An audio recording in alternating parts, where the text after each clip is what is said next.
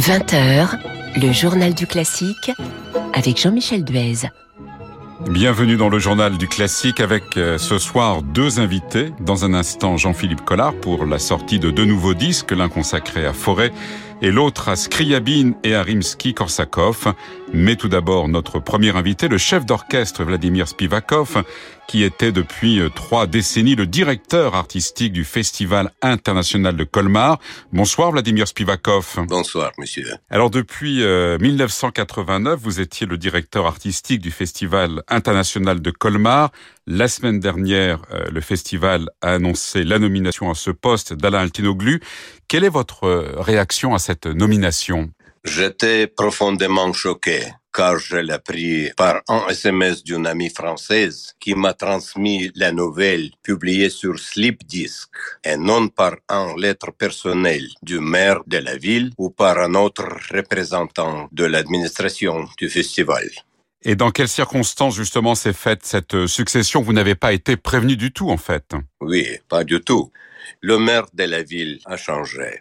Le nouveau maire, M. Stroman, m'a rencontré à Paris en janvier 2021 pour me rassurer qu'il entend poursuivre et contribuer à la prospérité continue de notre festival. Et puis, en février 2022, commence le conflit militaire entre la Russie et l'Ukraine. La mairie décidait alors de ne pas réaliser le festival en 2022 craignant que ce conflit n'affectait pas négativement la réputation du festival, même si moi personnellement j'ai toujours cru qu'un festival international de musique n'avait rien à voir avec la politique. La dernière fois que j'ai rencontré le président du festival, M. Irn, c'était en juin en 2022, et il m'a assuré que des opportunités pour continuer le festival sera trouvé. Et puis, le jour est venu où les communiqués sur les changements du directeur artistique étaient mis en ligne. Cela va sans dire que les négociations à ce sujet ont été menées dans mon dos. Évidemment, je me suis senti trahi. J'ajoute que j'étais officiellement informé de ma démission par email. C'était en lettres plein de termes vagues, en lettres en quelques lignes, pas signées. Il me semble qu'après 32 ans de direction, c'est étrange, surtout pour les Français, la nation la plus courtoise du monde. Et effectivement, votre nom ne figure même pas dans le communiqué qui annonce la nomination d'Alain Altinoglu.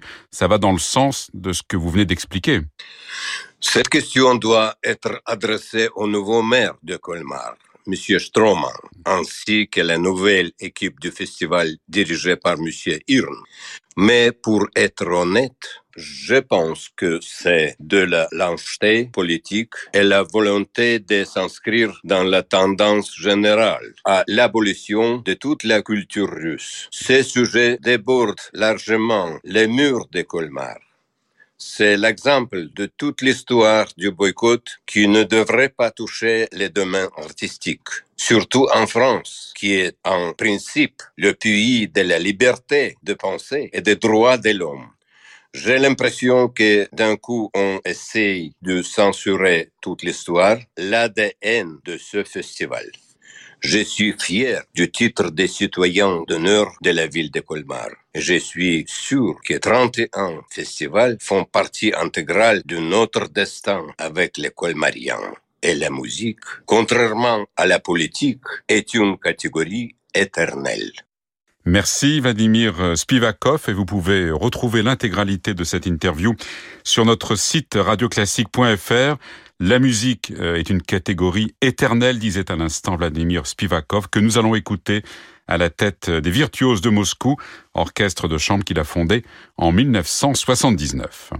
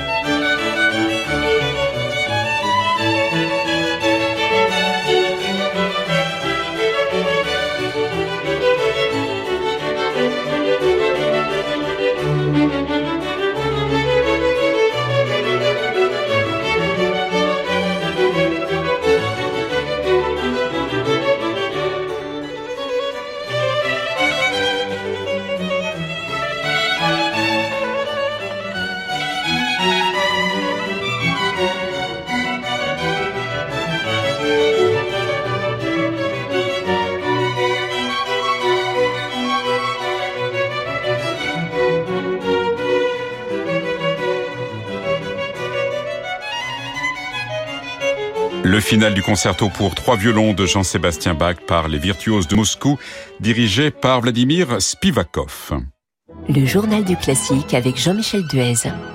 Et pour la suite de ce journal du classique, nous sommes maintenant avec euh, Jean-Philippe Collard. Bonsoir. Bonsoir. Alors votre discographie vient de s'enrichir de deux nouveaux albums sortis il y a quelques jours. Le premier consacré à Forêt, Gabriel Forêt, avec les barcaroles et la balade. Et le second est un disque de musique russe, les concertos pour piano de Rimsky-Korsakov et de Scriabine, ainsi euh, que plusieurs pièces de Scriabine. Nous allons tout d'abord, euh, si vous le voulez bien, évoquer le disque Forêt. Et il y a une belle histoire que, que vous racontez puisque ce programme Barcarolle et Balade, vous l'aviez déjà enregistré il y a quelques décennies, il y a une cinquantaine d'années, hein, c'est ça. Et l'envie de, de le réenregistrer vous est venue en écoutant la radio. C'est vrai, c'est vraiment passé comme ça. Vous dites une cinquantaine d'années comme ça, comme si c'était une information sans intérêt. Euh, c'est pas rien. C'est capital pour les voilà, pauvres Barcarolle. Elles ont attendu 50 ans avant de se faire réenregistrer. Oui, c'est à la suite d'une anecdote, en effet. Euh, euh, je, je, me trouvais euh, sur la route au volant de ma voiture et, et j'ai mis comme ça distraitement euh, la radio et je suis tombé sur le, le passage central de la première barcarolle et nécessairement, naturellement, je me suis mis à critiquer, en tout cas à filtrer les informations qui m'arrivaient et puis je dois dire que j'étais profondément déçu par l'interprète et je me disais quand même que c'était pas possible de jouer la musique de Forêt de cette manière jusqu'au moment où le speaker a annoncé que c'était moi et là, mon sang n'a fait qu'un tour. Et J'avais garé la voiture. Il faut réenregistrer, non? Et ça a été fait euh, relativement vite. Et il y avait comme une sorte de besoin. Et puis, euh, voilà, elles m'ont accompagné pendant, comme vous dites, 50 euh, ans. Il y avait aussi une autre raison, peut-être euh, que je que je n'ai pas à l'époque définie. Je me suis peut-être dit que ça avait été mon premier disque, et peut-être serait-il le dernier aussi. Je, je mettais un petit peu dans mon subconscient conscient l'idée que c'était une, une, boucle et que après tout pourquoi pas et en fait non pas du tout. Non non, il n'en est pas question. Non, tant mieux tant mieux. Et est-ce que 50 ans plus tard votre vision de, de l'œuvre a évolué forcément? Alors ça c'est très difficile à, à, dire puisque je n'ai entendu du premier disque que ces courts extraits de cette première barcarolle vous l'avez pas réécouté ça, ah non non jamais. Non ça c'est une chose qui m'a jamais. De la même manière que je n'ai pas réécouté le deuxième enregistrement non plus. Une fois les petites retouches effectuées en studio, euh, le disque est parti euh, vivre sa vie et puis moi la mienne et, et j'ai pas du tout l'intention, sauf si vous m'y forcez, pas du tout l'intention. Un petit peu quand même. On va vous écouter. C'est le but aussi de votre de votre venue. Alors lui, en, en revanche, Forêt, il a consacré une quarantaine d'années au Barcarolle, hein, puisque les, les, les, premières sont écrites à 35 ans et puis les dernières à, à 76 ans. Et là, on imagine que son écriture évolue forcément oui, à différentes étapes de, de, de oui, sa vie. Oui, ouais, en particulier la, la, sienne. C'est vrai que du début à la fin, mmh. c'est un long panorama mmh. harmonique euh, qui commence dans le classicisme le plus pur, euh, avec des harmonies, j'allais dire, de tous les jours, et puis qui se termine dans un dans un brouillamini sonore euh, dans lequel on peut ne pas se retrouver, interprète comme auditeur. C'est quelque chose d'un peu surnaturel. C'est comme une vision euh, de tout ce qui a été fait avant, qui est un peu mélangé avec des, nouveautés incroyables. Paraît moi toujours euh, euh, vraiment euh, formidable dans cette écriture, c'est que outre le fait qu'il a qu'il a beaucoup évolué lui-même, il aurait pu se contenter d'écrire comme il écrivait au début, de s'arrêter par exemple à sa période Requiem ou et non, il est allé plus loin que ça et je me suis toujours demandé demandé pourquoi il avait eu ce besoin. Alors on dit qu'il entendait mal, que que il n'entendait pas de la même manière que quand il était jeune, mais mais c'est quelque chose qui, qui m'a toujours énormément surpris et, deuxième chose aussi, c'est que on, on, observe que dans l'histoire de la musique après Forêt, il n'y a personne, euh, je veux dire en termes de, de langage mélodique et harmonique, personne n'a été chercher mmh. euh, cette, cette base qui est pourtant riche pour en faire quelque chose de nouveau. C'est assez curieux quand même. C'est comme une voix de garage, comme s'il mmh. avait inventé lui-même son, son, son propre style et qu'il avait dit, sans le faire savoir, n'y touchez pas, ça suffit comme ça. C'est votre compositeur de, de prédilection, un peu Forêt, parce que vous avez enregistré toute sa musique pour, euh, pour piano, musique de chant. Vous avez même enregistré, vous avez accompagné euh, pour des, des mélodies euh, l'immense euh, Frédéric Affenstadt, puis également José Vandamme. C'est un, de vos compositeurs préférés. Pas de prédilection, non, Je ne dirais pas ça. C'est-à-dire, il est, il est euh, installé depuis toujours, puisque j'ai des souvenirs de d'après-midi dominical dans ma famille. Où votre grand-mère, en fait. Oui, où on jouait cette musique euh, après le déjeuner, avant le, avant le, je dis toujours, avant le concert de 17h45, qui était retransmis en direct sur, sur un énorme poste de radio. Ça n'était pas encore radio classique à l'époque. Hein. je crois pas, du moins. et donc, cette musique m'a complètement imprimé sans que je le sache et, et du coup elle est devenue, si on peut dire une chose comme si comme ça, euh, elle est devenue assez naturelle en fait. C'est une expression naturelle. Les années faisant, on me dit que euh, mon interprétation a changé, qu'elle est plus du tout la même qu'avant. Euh, je, je suis pas capable de le dire, moi. Sauf que je ne veux pas entendre ce qui a eu lieu il y a 50 ans, mais de la même manière, je, je n'écouterai pas plus euh, ce, cet enregistrement. Vous avez été pianiste accompagnateur quand même. Ça, c'est si on peut en parler un petit peu et pas avec n'importe qui, c'est encore une autre facette, une autre façon de, puisque vous avez enregistré des mélodies avec Frédéric Erfenstadt. Ouais. Fort peu. Fort peu. Trop peu. Trop, peu. Ça vous manque Trop peu. Oui, je vais vous dire pourquoi ça me manque parce que aujourd'hui même, quand j'ai un doute sur l'expression euh, d'une œuvre, sur le, la phrase, euh, je ferme mon, mon, piano et je chante. Mmh. Parce que c'est le seul point de référence qui ne trompe pas c'est le souffle. Alors le mien est assez court, donc je rallonge toujours un petit peu la sauce. Mais c'est ça qui m'inspire pour, pour donner justement du, du, sens au rythme, à la barcarolle en particulier. Et, et j'aurais bien aimé poursuivre un peu ce, ce, ce, tracé, pas nécessairement avec des grandes stars que vous avez citées, mais rester un peu en dehors, écouter, euh, écouter en accompagnant. C'est trop tard. Toute une autre. Non, il n'est pas trop tard. Vous avez raison. Raison. Oui, oui. On va trouver des numéros de téléphone. Alors on va quand même écouter. Euh, on a compris que ce serait peut-être une épreuve pour vous, mais l'une des barcarolles. Et je vais même vous demander euh, de choisir la barcarolle que nous allons écouter. Alors, oui, mais bon, c'est une double, double, peine. double peine. La troisième, parce que, parce que j'aime bien sa tonalité, parce qu'elle coule bien sous les doigts, parce qu'elle représente, à mon avis, euh, il y a, il y a un, un, résultat sonore dans cette œuvre qui, qui me plaît beaucoup, et, notamment dans la partie de la main droite, et, et, et je, me suis, je me suis régalé à l'enregistrer.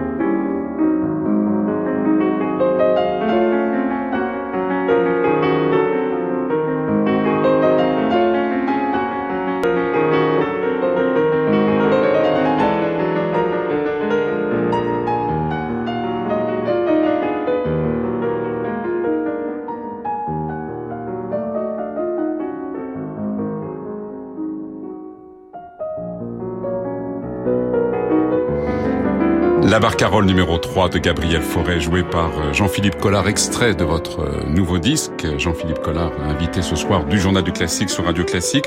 Les 13 barcarolles de Forêt et aussi euh, la balade Opus 19. Alors cette balade a été composée alors que, que Forêt avait une trentaine d'années.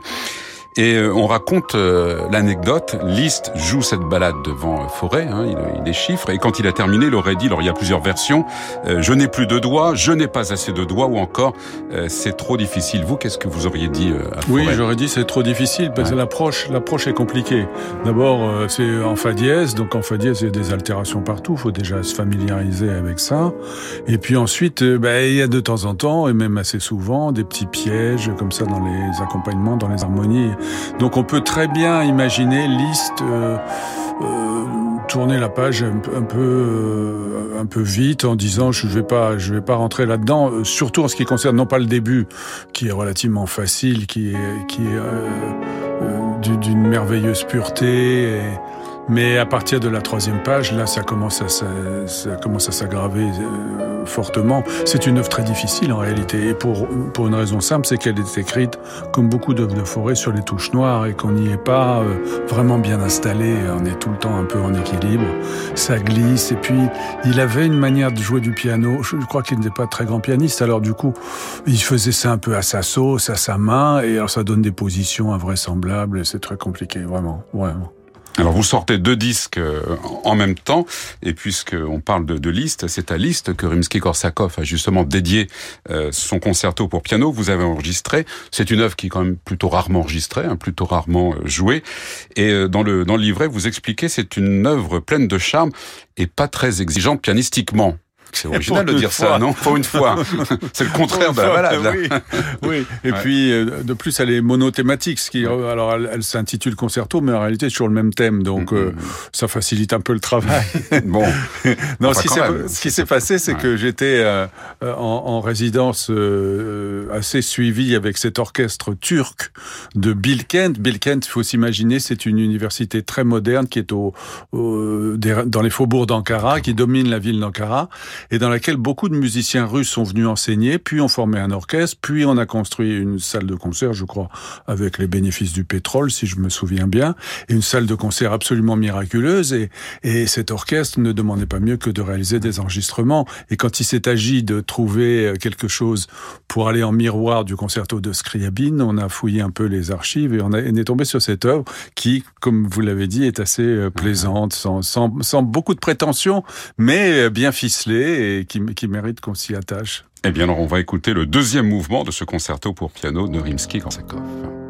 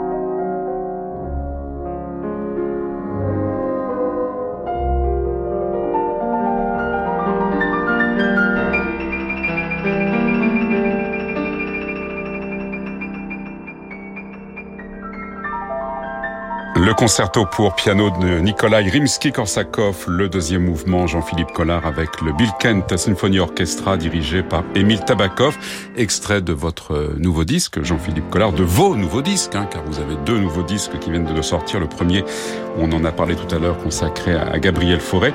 Et aux côtés de, de, ce disque de musique russe, aux côtés de Rimsky-Korsakov, vous avez également enregistré le concerto de Scriabine, on l'évoquait, et aussi euh, plusieurs pièces, hein, deux études, un prélude, un pour euh, la main gauche et la sonate numéro 4. C'est la première fois que vous enregistriez Scriabine C'est la première fois que je m'y attaque encore que ces œuvres, euh, pour, sauf le concerto, je crois, je les avais jouées quand j'étais plus jeune. Et voilà, je me suis attaché à cette première période. Comme, comme Gabriel Fauré, dont on parlait il y a un instant d'ailleurs, euh, Scriabine révèle lui aussi une évolution absolument incroyable tout au long de son parcours de compositeur. Parce que ça, c'est relativement classique, mais mais ça va mal tourner, si j'ose dire.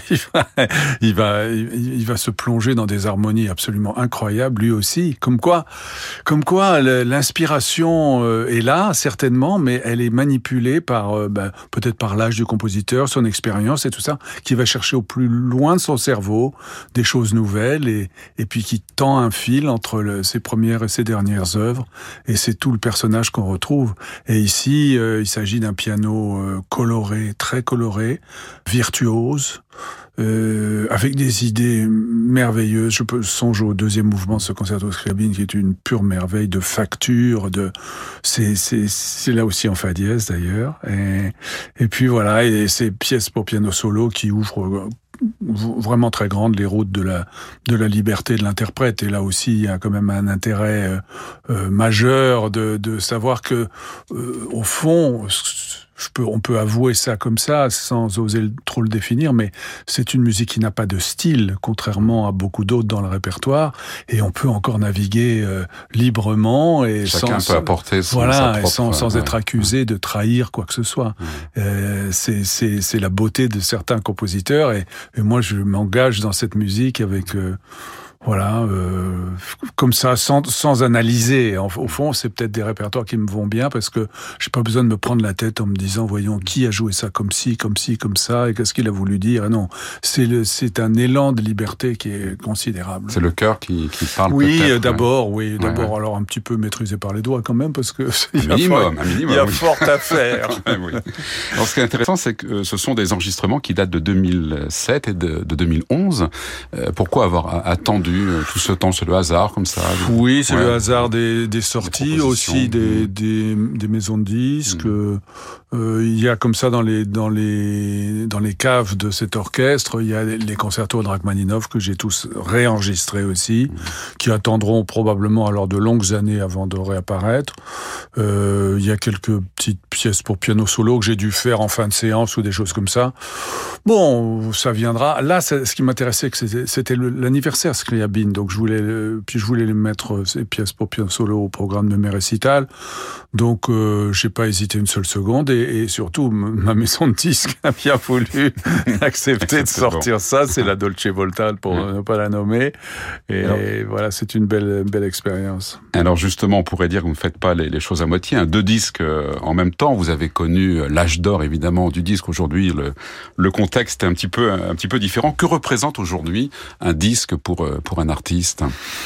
Bah, écoutez, euh, je pense que ça n'a pas changé euh, par rapport à ce que c'était au début. Alors, on peut dire quand même qu'au début, ça servait de passeport quand on était très jeune, euh, surtout quand on appartenait à une major ou alors on était mis en avant par, par la promotion déjà. C'est, mais aujourd'hui, tout le monde a accès à l'enregistrement d'un disque. C'est devenu une, une, presque, pardon pour les interprètes, mais une banalité. C'est les coûts sont bien moindres quand nous étions jeunes.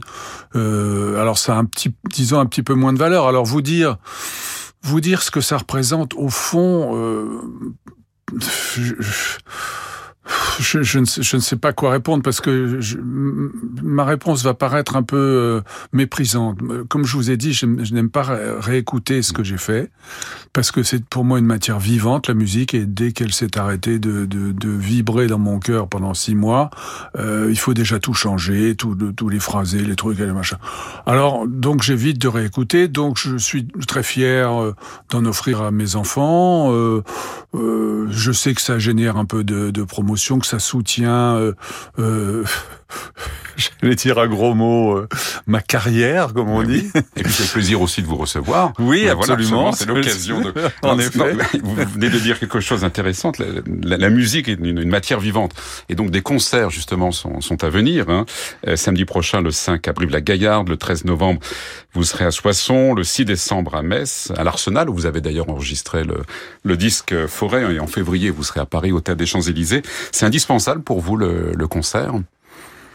C'est euh, si, c'est bien sûr quand même. C'est primordial, bah oui. C'est primordial, évidemment. C'est primordial plus que le concert en lui-même. D'abord, d'abord, c'est une exigence euh, terrible pour l'artiste. C'est quand même euh, une remise en cause à chaque fois. bon, pas dans toutes les circonstances, mais mais quand même, on, fait son bilan et parfois c'est un peu, c'est un peu dur, quoi. C'est un peu violent. Euh, il y a des soirs où on sort de scène euh, en se demandant un peu ce qu'on fait. Euh, donc, mais c'est donc une exigence, c'est une, c'est une, comment dirais-je, un travail euh, euh, force, forcené. On peut pas y aller en se baladant, c'est pas possible.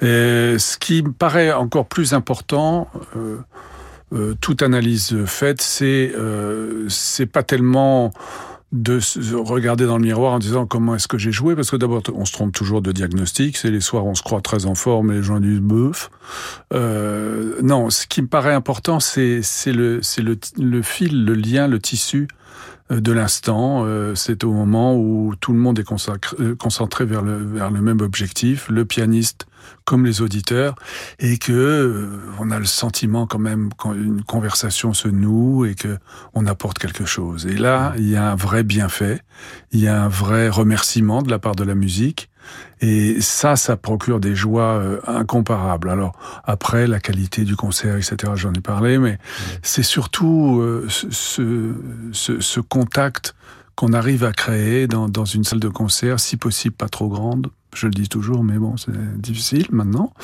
Et, et, et, on parle et on converse et, et on fait des confidences.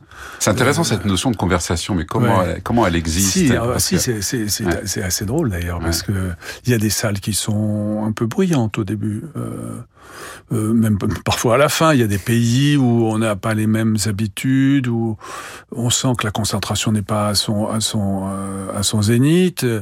Et ce qu'il y a d'extraordinaire, c'est de pouvoir justement faire taire une salle et obtenir le silence absolu. Euh, par le biais de la musique et suspendre un point d'orgue. Qu'est-ce qu'il y a de plus miraculeux que de suspendre un point d'orgue en écoutant le silence? C'est quelque chose de fantastique. Donc on a ce sentiment, c'est peut-être qu'un sentiment, que tout le monde est concentré, concentré sur, la, sur le même objectif, sur le son qui s'échappe, et puis sur le, un peu le, le retour sur soi-même en disant euh, on est bien, on n'est pas bien, c'est bien, on apprécie, etc. Mais au moins tout le monde, tout le monde est là, tout le monde euh, et, et, et ces instants-là, euh, pour rien au monde, je ne les, je les passerai à quiconque. C'est vraiment quelque chose de magique, magique.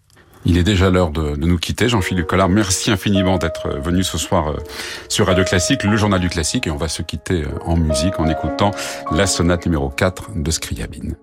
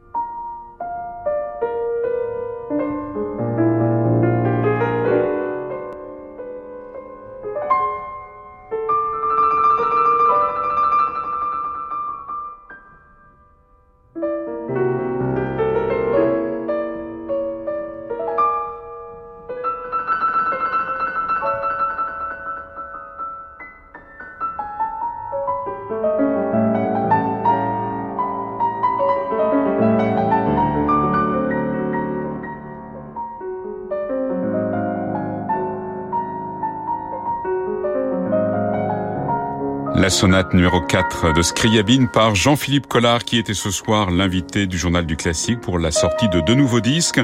Le premier consacré à Rimsky-Korsakov et à Scriabine avec cette sonate et aussi leur concerto pour piano respectif avec le Bilkent Symphony Orchestra dirigé par Émile Tabakov. Et le second disque est un disque forêt, les 13 barcaroles et la balade opus 19. C'est la fin de ce journal du classique. Merci à Diane Chambriard et à Matteo Catizone Berardi pour la réalisation. L'invité demain sera Marina Viotti pour son disque hommage à Pauline Viardot. Votre soirée se poursuit avec les variations de Francis Drezel. Quant à moi, je vous donne rendez-vous donc demain à 20h. Bonne soirée avec Radio Classique.